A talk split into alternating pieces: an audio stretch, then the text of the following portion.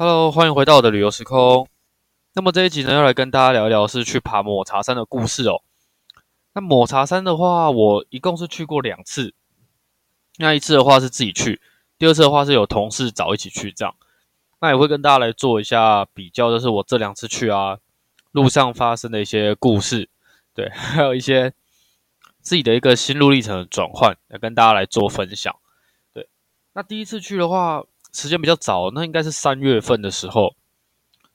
那那一次去的话，我是蛮早就出门，因为那时候看网络上影片都是说早一点去，比较没有那么多人，而且上去才可以看到比较好的好的那样景色。所以我第一次我很早就出门哦，我印象中我是五点吧，五点就骑车到五峰旗的停车场，对，超早的哦。然后整理一下，然后就出发，然后一路往上。那抹茶山的话，如果说你有机会来爬，它主要会分成。两段啊，前面那一段的话，就是你从停车场一直走到通天桥，前面这大概算第一段。那第一段的话，路就比较好走，基本上就是一路的缓上坡，没有什么阶梯哦，缓上坡是算好走了，啊，景色也都还不错。那第二段的话，从通天桥再往上，最后的一点六公里，我只能说，诶，用应该是可以用地狱来形容啊，因为它是一直一直要往上走阶梯，几乎没有停哦。就一点六公里，整个都是阶梯。那整体如果抹茶山爬完之后啊，如果说难度总共五颗星的话，我给三颗星啦。它其实没有到真的那么困难，因为如果真的那么困难的话，我爬一次就不会想去了。对，要像立松温泉，立松温泉我觉得可以到四点五颗星，那真的太可怕。对，我立松温泉那也是一个还蛮难忘的回忆啦，也是现在其实蛮能够跟大家侃侃而谈的一个。一个素材跟故事啊，对，好，那我们现在回来讲那个抹茶山。那我首先先讲第一次哦，第一次的话，因为很早去，加上那时候是三月份，其实那个时候日出没有那么快。后来我发现，其实我错了，我不应该那么早去，应该还是要看它的月份跟日出的时间。因为我那次五点多去啊，我们算六点好了，我应该是六点从五峰旗的停车场出发。那因为一个人，然后脚程其实算还可以，所以我蛮快的。我到停车场。我从停车场到到那个通天桥，大概只花了不到一个小时，对，才花了不到一个小时，这比我预期的时间还要快。我想说，喂，要不要在通天桥稍作休息呢？但后来想说啊，都一路上都没什么人，其实一路上我是蛮担心的，因为天色很暗，然后都没有什么人，基本上我一路上一个人都没看到，就很紧张哦，一直在加快自己的步伐，想说我要赶快去看到人，赶快看到人。因为我一直会听到前面有人的声音，但是我都没有看到那个人到底在哪里。对，后来发现是一个阿北啊，那阿北就是沿路一直就是他每走一段他就会叫一下这样，可能是自己他应该在练丹田啦，在那种深山里面这样子，对吧？也是呼吸好空气啊。对，我觉得我就这样一路都在赶哦，因为就很害怕，因为其实真的很暗。第一个是怕说，因为抹茶山大家如果说有看过我之前的介绍。就是古名是那个嘛，魔神仔三嘛，所以其实我自己有，就是既期待又怕受伤害啦。就你那么早去，当然就是想要看到一些东西，但如果真的遇到，真的看到，你自己也是会有点担心吧？对，所以我觉得这个人也是蛮矛盾的，挑那么早去，然后对，然后就是整整个还算蛮刺激。那一次的话，我拿 GoPro 拍了很多很多的影片，然后但前面前期的话，真的都是天色很暗，所以 GoPro 其实拍不太清楚。就整个影影像没有到说这么的完整啦，就是影像它都没有到非常的清楚哦，然后加上天色暗，所以其实拍起来效果没有到很好。但是，但是它也就是好精彩的来，也也就是我我觉得我遇到了我想要遇到的东西啦。所以这真的后来想一想，其实还蛮毛毛骨悚然，会让人觉得哎呦好可怕。对我自己也当下也觉得不是很寻常啦。就在我到了通天桥之后啊，那个时候大概是七点钟左右吧，就是加一个小时。对我没有做休息哦，我想说我就继续出发。那时候太阳一还没有出来。那我在我在那一次遇到我在通天桥这边遇到我爬抹茶山遇到第二个人是一个男生，对，他就他就在通天桥那边拉筋，他看起来是已经要下山了。他带我说他更早要上去嘛，那就得简单的打个招呼，然后问一下上面的状况怎么样，之后我就继续出发。接着可怕的事情就来了，就你往后面的一点六公里的那个楼梯往上走啊，前面大概三零点三，就前面大概三百公尺到四百公尺左右，都是沿着溪流前行，所以其实蛮潮湿的。如果说之后有同有那个听众朋友想要去的话，就是要再留意一下这一段地板的部分。好，那接下来讲可怕的地方，就沿着那个水啊，然后加上那个前面的树林是比较茂密的，所以走起来就特别的阴凉。再加上那个时候太阳都都没有出来，已经七点了，我不知道什么，可能那天天气不好，所以整个都还是非常的阴暗。就在这个时候，就在这个时候，我看到我前面啊。有有一个应该是算是中年女子啦，她要往下走，对，她的步伐之之可怕，就大家有看过那个，就是很久以前那个红衣小女孩的 V 八吗？对，这不不是电影哦，是那个 V 八，就是最原始的那个档案，不是一群人在走那个山吗？然后他们小女孩不是跟在最后面，我不知道大家有没有印象，那个小女孩的步伐，她其实非常大，就是大摇大摆这样走，对我所看到那个。出现在我眼前那个阿伯，那个那个中年妇女，她走起来啊，就是那个步伐。我当下不知道什么，一看到那个阿伯，我就想到那个 V 八，我就觉得我天哪，好可怕！然后想说，诶，应该那个当下，因为其实还有一段距离嘛，觉得自己想太多，而且我姑婆我在拍，所以我想说，我如果真的事后发生什么，我再回去看。所以当下也没想太多，我就先站在旁边，因为那个阶梯就是那一个人的大小距离吧。所以我想说，我要让他先过。那通常大家如果在爬山啊，有一次这么早，在山上遇到人，通常都会打个招呼，或者大家就算是一个礼貌、一个默契啦，互相道个早安。对，那他从我旁边走过去的时候，我当然其实基本上我都会先问他，我就跟他说：“早。”他没有回我，所以通常你如果有回我早的话，基本上我就不太会去关注你哦，我就认为哦有打个招呼就 OK。但他没有回我，所以我就特别抬头在望向他。可怕的是。我他他走到旁边的时候，他没有回我嘛？我抬头看他，他的脸啊，绿色的。到现在想一想，我都觉得不可思议哦。哎，他眼最主要是眼睛啊，我觉得那眼神很可怕。他眼睛就两眼空洞，然后望着前方这样走。哎，你一个人在下楼梯，地板上那么潮湿，你敢这样走？你眼睛整个是空洞的状态。所以当下我就觉得，哇，这什么东西？一开始先看到他的脸有点绿，有点惨，就是白白白的，然后有点透的绿色。我一开始觉得，哎，可能是爬山太累了吧。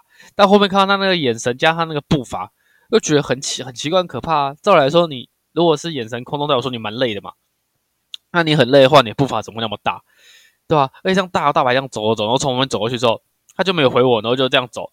等我回过神来，想要再去了解的时候，我回头他已经消失了。然后那时候就想说，天啊，我是遇到什么东西了吗？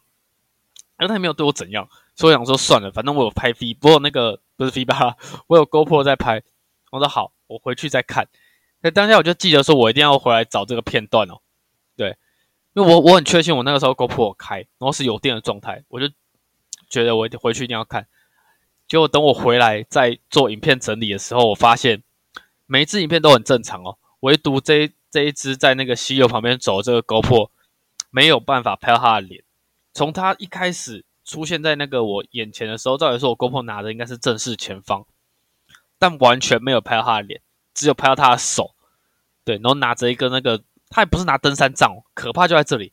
要是拿登山杖的话，我就觉得哦，好了，算了，应该正常了吧。他是拿那个木头，诶。后面我都觉得不可思议，因为当下没有注意那么多了。而是说，其实。啊，理性想的话，你要爬山去捡那种木头来当你的登山杖，其实也不难啦。只是说比较少人这样捡，在抹抹茶山那个地方，我比较少看到，大部分都拿竹子，不然就是拿登山杖，比较少人拿那种木头，就当做是那个登山杖来做替代。我回看 GoPro，我真的是吓到，这什么东西啊？为什么有一个拍不到他的脸哦？我已经看了好几个角度，怎么转都转不到他的脸，就只有拍到他的手拿那个木头，然后从旁边走过去，他穿着一件。虽然有点暗红色的衣服吧，就这样从我旁边迅速走过去。那 GoPro 录到我的声音，就是跟他说找，那他没有回我，这样，然后我就觉得哇天啊，我到底遇到什么？好 好，这个怪谈的部分就就此打住。好，那这就一路一路继续往上前行哦。那如果说有机会来爬的话，就是听大家可以带那种，可以带个饭团啊，然后带个能量饮料，带个香蕉，然后爬山前最好是做个暖身啦，避免抽筋。像我第一次去啊，因为一路都在急行嘛，然后又没有什么暖身，又又觉得很可怕，所以我往上爬，大概爬到刚过一公里左右吧。第一个是很喘，因为那一直在抖上，真的很喘很喘。然后第二个就是抽筋的问题，就是开始左左脚右脚开始轮流抽筋哦，真的很痛苦。所以我建议大家要带登山杖。如果说登山，你带登山杖，你抽筋的当下，你是可以用登山杖撑着地板，然后在旁边做一下简单的伸展，让你的脚舒服一点，再继续往上。对，当他真的是已经抽筋痛到真的都走不动，就是必须在旁边稍微稍作伸展休息一下。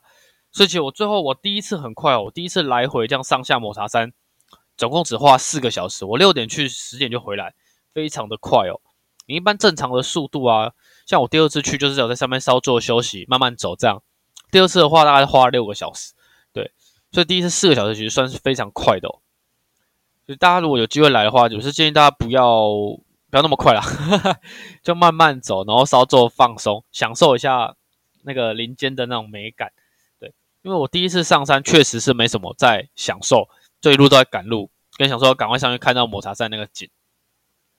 好，接下来跟大家讲一下后面啊，后面真的是很痛苦嘛，一直在抽筋。那抽筋抽筋抽到中间，让我一个眼睛为之一亮的东西来了，叫山泉水。你大概往上走，忘记应该是在一一公里。一点二、一点三左右吧，它会有一个山泉水可以用。那大家如果是往上，就是往上爬的时候啊，你会在前面看到一个水管在滴那个水。那边还不是哦，那边他们它有一个有一个告示牌啊，就是跟你说山泉水要再往上走一点。我一开始第一次去爬的时候，因为天色比较暗嘛，啊加上我没什么在注意，有点累了，我原本想在那个水管那边直接拿水来喝，后来想一想，奇怪，如果是在这边的话，好像有点不太不太对，差点就要喝错了。对啊，真的蛮智障，差点就喝错。后来就想说，哎，抬头哦，有看到那个告示牌啊，再往上走，然后就看到一根水管，然后滴那个山泉水。那他当然是建议说，大家可以装回去，然后煮沸再做饮用，不用直接喝也可以啦。对我，我 好不敢跟大家做那个担保，但我都是直接喝啦。那喝起来真的很甜哦，而且就那种山泉水的甜味，就像我在台东的时候去喝山泉水一样甜。但是就是要小心那种。不知道会不会有寄生虫？哎，好，算了，如果有的话，就这样吧。好，那就继续往上前行。这就一一路上一样，就是都是阶梯，然后陡上这样上上上上到后面，大概当你发现你身边的植物啊，它越来越低，然后甚至说已经低到你的腰的时候，你大概就代表说你快到了。因为它其实它还是有一定的那个高度啦。啊，那那种植物如果在比较高的地方，它长期受到风吹啊，它就会自然演化嘛，所以它就会变得比较低的那种植物。这样，所以当你看到说你已经走出了一片森林，植物说周边的植物都已经在你的腰部的时候，基本上代表说你快到了。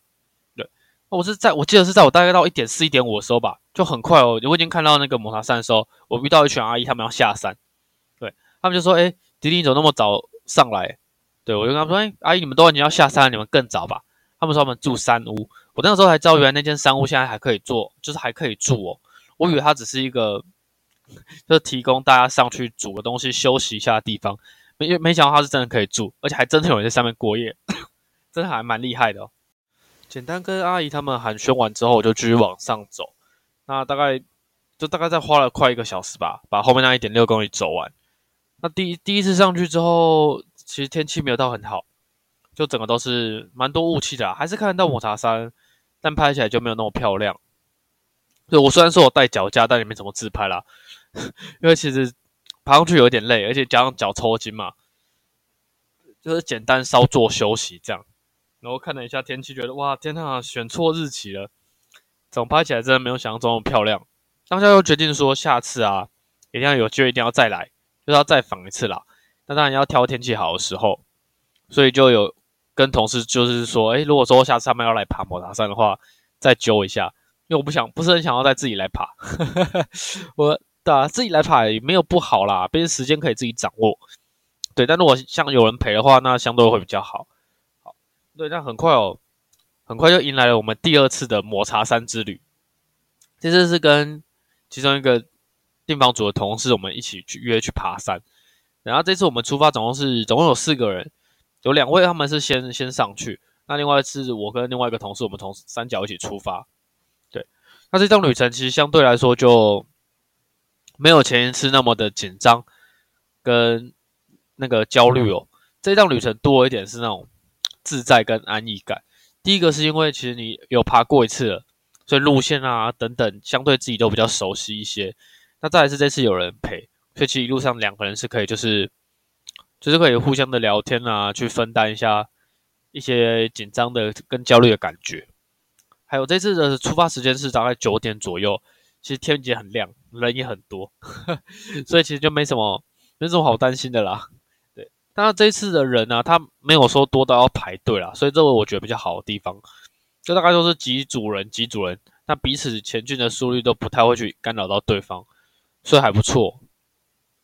对，那这次的话就是那个同同行啊，他没有帮我带饭团跟饮料，所以这次在山上的话就稍作休息。那如果说两次比较起来，我个人是比较喜欢第二次哦，因为第二次到山上的时候大概是十一点左右吧。